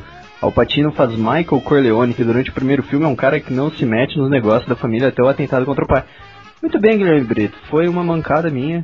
Se bem que confundir Al, Al, Al Pacino com Robert De Niro não é gafe tão grande assim, né? Ah, tomou uma cornetada do cara, meu. Que palhaçada, viu? Mas você não confunde, não? Eu confundo os dois direto. não, cara, eu não confundo, não sou muito fã do. Ah, eu confundo o Robert De Niro com o Pacino, o Lawrence Fishburne com Samuel Jackson. Ah, vai cagar, velho. e o Gerhard Butler com o, Russell Crowe. Não, aí tudo bem. aí é aceitável. confundo mesmo, cara. Comentário, senhor Duende Amarelo? Tá bom, ó, eu separei aqui um do Diógenes, que fala justamente de você, cara, que por incrível que pariu, você pagou os caras, eu acho, velho. Que fala aqui, ó, apesar do Zenon se perder de vez em quando, mas a apresentação dele é bem mais divertida que a do Freud e do Rafael. Isso vai dar uma briga interna. Olha aí. Eu assim, legal o tema de hoje, não faz isso, rapaz. Isso aqui vai dar um, um rolo no, no, QG do Areva, rapaz. Você não tem noção. Vai ter cerveja por uma semana de discussão de bêbado. No, no último podcast eu falei que eu ia comentar os comentários dos, das pessoas que comentassem com sobrenome russo. E aí, tem o Megaroto Cherechevsky, que ele, ele fala assim, escreveu uma puta redação aqui, mas beleza. É, e aí o Whatever, muito bom podcast, a chegada do Freud na hora do Star Wars salvou o Zenon, que se redimiu na parte do Poderoso Chefão. Não fiz menos que minha obrigação também, né? uh, concordo com você sobre Matrix. Realmente os, os, irmãos Wachowski, hoje em dia é irmão e irmão Wachowski, não tinha uma trilogia na cabeça e cagaram feio nas sequências. Mas quando você acha que o intestino grosso dos caras já esvaziou, eles mandam mais uma com o final do jogo Matrix Path of Neo, lançado em 2005 para PS2 e Xbox que, claro, tem o final mudado com direito aos milhares de agentes Smith e destroços se juntando para criar um monstro gigante. Não esse jogo, né? É, cara, eu lembro disso. Aí ele mandou o link aqui do, dos irmãos Wachachá justificando o final, ainda quando eram irmãos e não irmão ou irmã. E do Agente Smith dando uma de Megazord. e aí ele, ele, ele, ele faz uma pergunta aqui sobre sequência que deixa um gancho pro terceiro. Qual vocês acham que foi o gancho de The Dark Knight? Se o Ledger não tivesse falecido, vê-lo novamente no papel do palhaço ou ver como o Batman vai fazer para limpar sua barra, já que termina o filme como vilão. Eu acho que o segundo, a segunda opção aí é o que vai é o gancho do terceiro filme. Porque pelo, pelo, pelo que já saiu do Dark Rise, uhum. né? Do, como é, isso mesmo. é isso mesmo. É, você vê que Gotham tá meio no caos, né? Até no, nos é, pôsteres promocionais, que parece que tá tudo meio truído, né? Inclusive meio... essa imagem que aparece um morcego aqui entre os prédios, né? No céu de Gotham, né? E isso, você já viu isso daí? Os caras conseguiram ver um pônei aí, cara? Você tem noção? você já viu essa imagem? pônei maldito, não, não Puta, eu vou procurar, vou te colocar aqui no, no momento Areva. É muito bizarro, cara. Os caras conseguiram ver um pônei. Aí você já. né? Então. Mais algum? Então, em cima desse seu comentário aí do, do Megaroto, o, o Rosinha, agora roxo, ui, ah, que falou, como o MDM, o MDM tá ficando chato, vou passar a trampar por aqui. Não sei aonde, não abriu vaga, mas. Enfim. E o Creed, que já é da casa, né? Antigo da casa aí já dos nossos podcasts, ele falou assim, o MDM, o MDM tá ficando chato. Estranho se dizer isso depois que duas putas daqui passaram a fazer ponto lá. Você troca seis e meia dúzia. Ô, ô Creed, aí cuspi no prato que comeu, fiade. Não sei, você comeu? Ixi, vai dar um rolo, bicho. Você tá falando, mano? Muito bem, é, comentário do Caio. Caio César. Só vou, só vou comentar porque ele escreveu o sobrenome Não em é russo. Caio, mano, é Kill. É Kill pra sempre, é Kill. Foda-se que é Caio, é Kill. Só que ele colocou entre parênteses Caio com C. Interessa, Kill. Ok. É, ele não escreveu nada relevante, mas fez o sobrenome em russo, então vou comentar. É, o, Ki, o Kio, abre parênteses, Caio César Kanovistoyevski, fecha parênteses, 39 anos, Salto, São Paulo. Puta, tinha uma piadinha que a gente fazia, cara, que. Com um colega meu que morava em Salto, que a gente perguntava se ele ia pra praça de Salto. Que merda. Enfim, salve Arevaiada. Caraca, que momento Areva foi esse? Até deu zica no player. O bicho perdeu a contagem e parecia que não tinha mais sim. Mas isso não quer dizer que isso é ruim, diga-se. Emoticon de linguinha. Abração. Emoticon de linguinha é zoado. Aí o Marcelo Stewart, Stewart, Stewart, Stewart. botaram uma hora de podcast e uma hora de Momento Areva. Seguindo a lógica das últimas postagens, só teremos podcast daqui a umas duas semanas, o Momento Areva especial do podcast 7 de setembro, 12 de outubro e 15 de novembro, quebrou a cara, porque a gente gravou hoje. Se danou. A única coisa que a gente se compromete aqui é com os podcasts, os posts foda Ah, sim. Aí o Marcelo Stewart, ele também fala assim, outra sequência muito legal, mas que segundo a lei do Zenon fica uma merda, no 3 é Shrek. Mas outra sequência que apesar de eu ainda não ser, de não ser trilogia, o 1 e 2 foram iguais e divertidos. Uma noite no museu. Cara, eu não tive coragem de assistir esse filme do, do, do Ben É Stiller. legal, cara, é legalzinho. É filme pra vocês desligar o cérebro e assistir. É bacaninha. Aí o Vini falou que Shrek 3 foi legal, eu discordo. Ah, eu não lembro muito bem, não. Toy Story, quem falou, quem falou do, Toy, do Toy Story aqui, cara? Foi o Gil, ele falou que esqueceram de falar sobre Toy Story. O Toy Story é muito foda, cara. Fechou a trilogia, eu acho de modo genial mesmo, bicho. Aí ele continuou falando, eu estava ouvindo os podcasts antigos e percebi que realmente vocês superam o MDM em um quesito, onde prometer pode sobre determinados temas e nunca gravarem. Vocês parecem poli... Vocês não, você a parecem políticos com tantas promessas sem cumprir. Tamo no padrão, rapaz. É, além disso, teve o Diógenes aí, depois conta corrente e agência, por favor. É, também Douglas Carvalho, o Vini, Viado, é, Macfisto. Inclusive tem uma do Vini aqui, cadê o Dani? Te chutaram, Vini? Olha a guerra civil aí, gente. Que o Vini tá dando tempo na Areva, pra quem não sabe, tá rolando, né, uma treta aí e tal. Mas acontece, gente, todo blog famoso tem esses negócios, relaxa. De que lado você está? Uhum. Hein, leitor? Ah. anyway, é, podcast sobre religião.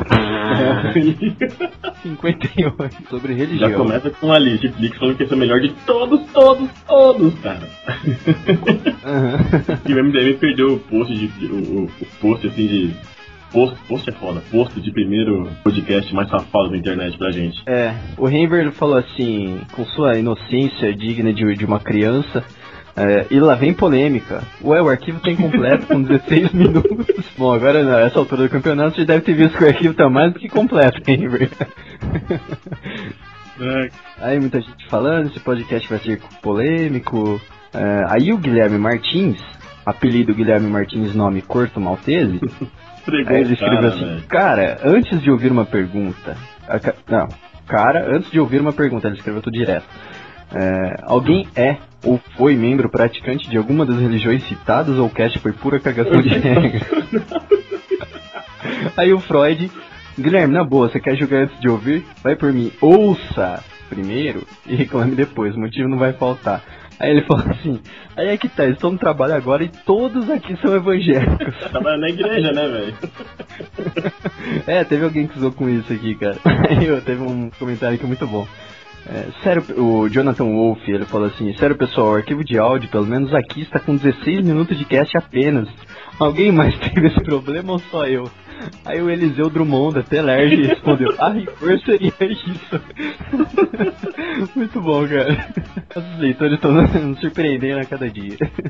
Ah, aí a Marianne Rogers falou assim: Sério, amores, o que eu acabei de ouvir foi o podcast sem edição. Nunca foi tão fácil, né? Muito profundo, vou rezar por vocês. Obrigado. Não vai adiantar nada, mas pode rezar. Aí teve o Brian Shears também, que, que só valeu o podcast, o tempo que ele desperdiçou por causa do heavy metal do Morre Diabo. Ó, o Megaroto tá pedindo o dinheiro dele de volta. Não, não, já foi pro senhor. né? Aí já foi depositado na conta celestial dele. já. Quando ele morrer, ele retira. Tem um cadeado no portão do céu. Tua caixa eletrônica, né? Lá de fora do, do portão do céu. Retira aqui seu dízimo. Ó, o Gabriel Menetri aqui também ameaçou todo mundo, falando que os Illuminati vão matar todos vocês.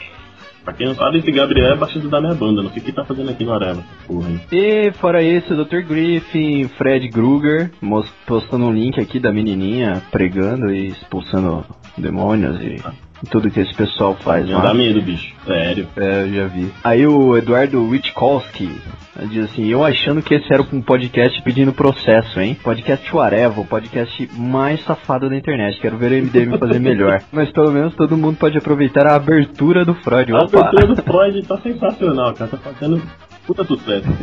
Exatamente. Esses caras merecem ser trollados. Muito engraçado. O Gilmar, com dois L's. Gilmar com dois L's. Tipo o Washington, manja, que a tua mãe coloca com, com U e X no Uhum. meio, assim. Washington. E o Dai também saudou a abertura do Freud. A abertura do Freud tá registrada. tá fazendo sucesso, hein, Freudão? Gente, Freud é casado, pai de família, fiel. Não nessa mesma ordem. O Igor Atioli não escuta o podcast desde o do rock, pois estou sem tempo. Aham. Eu vejo o tema no meu iTunes e paro de fazer tudo o que estava fazendo. Ara, é, acho que ele quis dizer armado, mas escreveu aramado com meu bloco de notas e recebo uma escrotidão imensa de brinde. Ei, Roger. Igor Atioli, essa sua mensagem resume o nosso prazer em ter gravado esse podcast. Mais algum comentário aí, ô Doide Amarelo? não bem um comentário aqui, mas eu vi um cara que voltou a aparecer aqui que fazia muito tempo que não dava as caras por aqui. Deixa eu achar aqui. Aqui, ó. O Yudai. Vocês lembram do Yudai, cara? O Yudai era, também era dos primórdios do Areva, né não? É. Tava meio hum. sumido moleque. Eu, a gente já tá com milhares de leitores, eu já não lembro mais desses aí. Comentava uns bagulho também no comecinho. Era ele, a Roger, enfim. Aí ele falou que só comentou que pelo menos voltou a abertura do Freud. A abertura do Freud tá um, um estouro. Ah, bobagens e afins, eh, alguma coisa pra falar a respeito dessa sua semana maravilhinda que passou? Cara, eu tô muito feliz porque o Flamengo tomou um cacete. Hum, Coringão ganhou de virada. Coringão ensinou como é que faz. Flamengo leva 4 do Atlético Goianiense e vê o Corinthians isolado. Vai, Corinthians! Tem- eu queria fazer um momento publicidade aqui. Bora. Que é o seguinte, cara, tem duas propagandas que eu queria, que eu queria destacar, que eu vi recentemente. Não sei se você chegou a ver, o do Bradesco Seguros. Genial, cara, que, que um ladrão ele, ele entra no carro, né? Aí no banco de trás, assim, ele liga o carro quando ele tá saindo do banco de trás, levanta o Biafra, assim, cantando voar, voar. Puta? Subir, subir. Aí o cara vai ficando bravo, cara. Ele dá aquele agudo assim, o cara estaciona o carro e sai correndo, né? Uhum. Aí o narrador de fundo assim, vai que seu carro não tem um Biafra cantando. Genial, né, cara? Levam- os caras só alavancaram o Biafra de novo na mídia. Não, o legal foi ele topar fazer essa propaganda, né? Trollar consigo mesmo é sempre a melhor forma de, de não virar piada, né? É lógico. E você chegou a ver essa propaganda? Cheguei. E tem uma outra do, do CrossFox também, acho que é a CrossFox, que eles estão fazendo a, a, a edição, a, a série CrossFox Rock in Rio. No, acho que integrado no MP3 do carro vem as melhores trilhas sonoras que rolaram no, no último, nos últimos Rock in Rios, né? E tanto que a, a trilha sonora da propaganda é com, com Bohemian Rhapsody do, do Queen. Do Queen. Um monte Chegou a ver também as propagandas? Sim, um monte de gente cantando, né?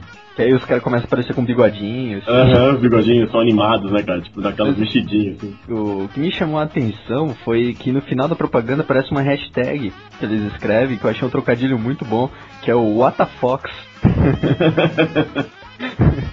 achei, achei bem legal no, na, no politi- politicamente correto que a gente vê hoje, onde a pessoa, na propaganda de cerveja, não pode nem tomar o supracitado chá de cevada, né? É, fazer um trocadilho desse com, com o famoso WTF que a gente tanto usa por aí né, na internet, né? Sim.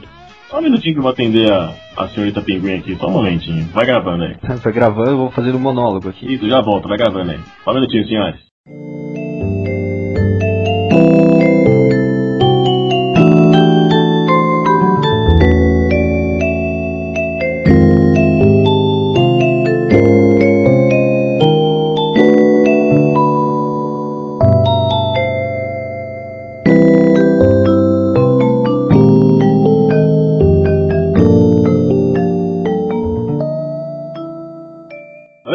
De volta. Desculpa aí, pessoal. Opa. E, ah, entrando no, no clima aí do podcast sobre sidekicks, eu recebi um link da nossa suposta leitora Marcela Beckendorf, que é uma paródia do daquela propaganda Nextel, sabe que vai a pessoinha andando num lugar whatever e, e falando frasinhas de, de efeito assim?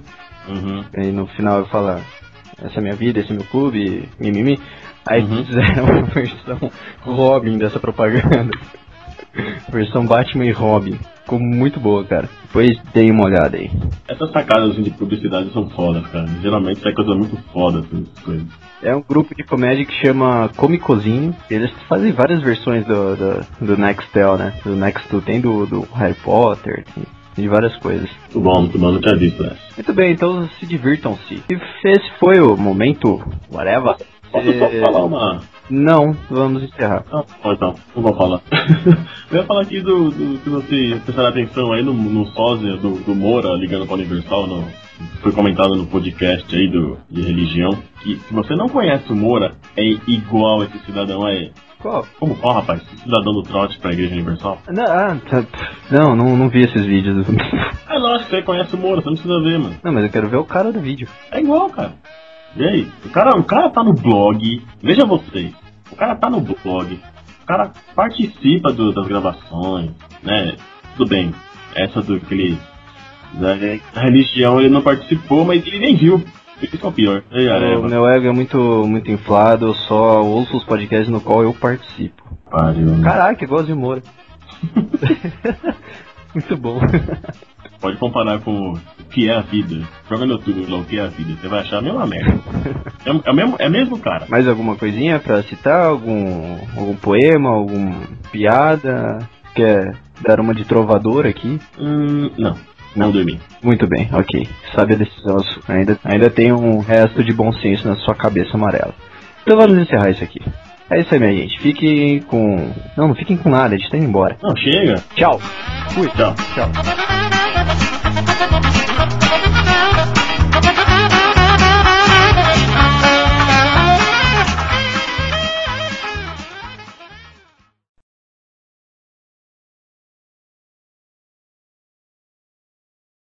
Entrei na feira da fruta pra ver o que a feira da fruta tem. Uma coisa que me ocorreu também. Pedro e Bino, quem é o sidekick?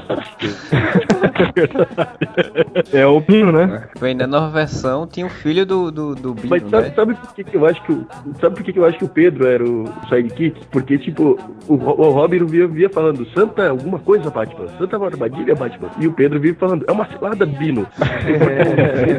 Não, mas uma vez eu lembro que teve um episódio, cara, que eles fantasiaram de Batman Robin, cara. É, é verdade.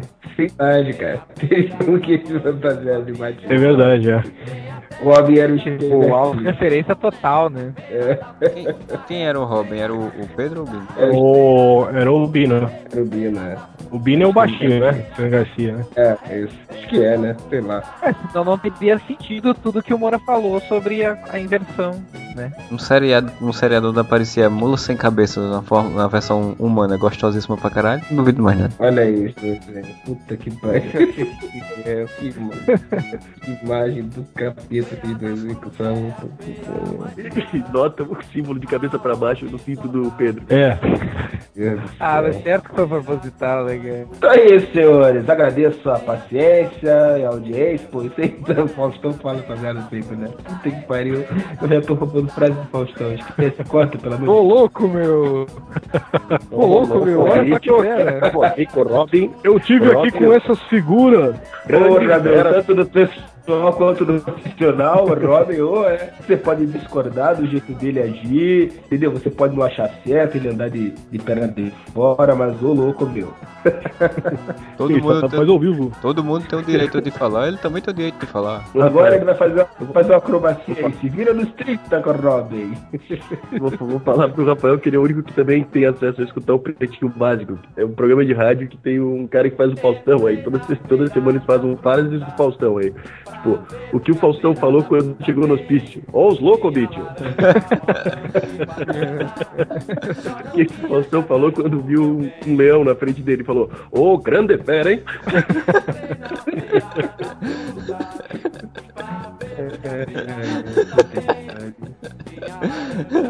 Calma, calma, Marcelo. Calma, Marcelo. Calma, Marcelo. Controle. bom, já tem a pedacinho pro final do podcast, né? Que bom. Feira mais cara, aonde só dá pilão.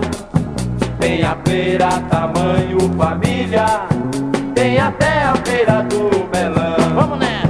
Feira da fruta, rei, feira da fruta, ah, feira da fruta, rei, feira da fruta, ah, feira da Felizmente eu consegui livrar-me daquela bomba a tempo.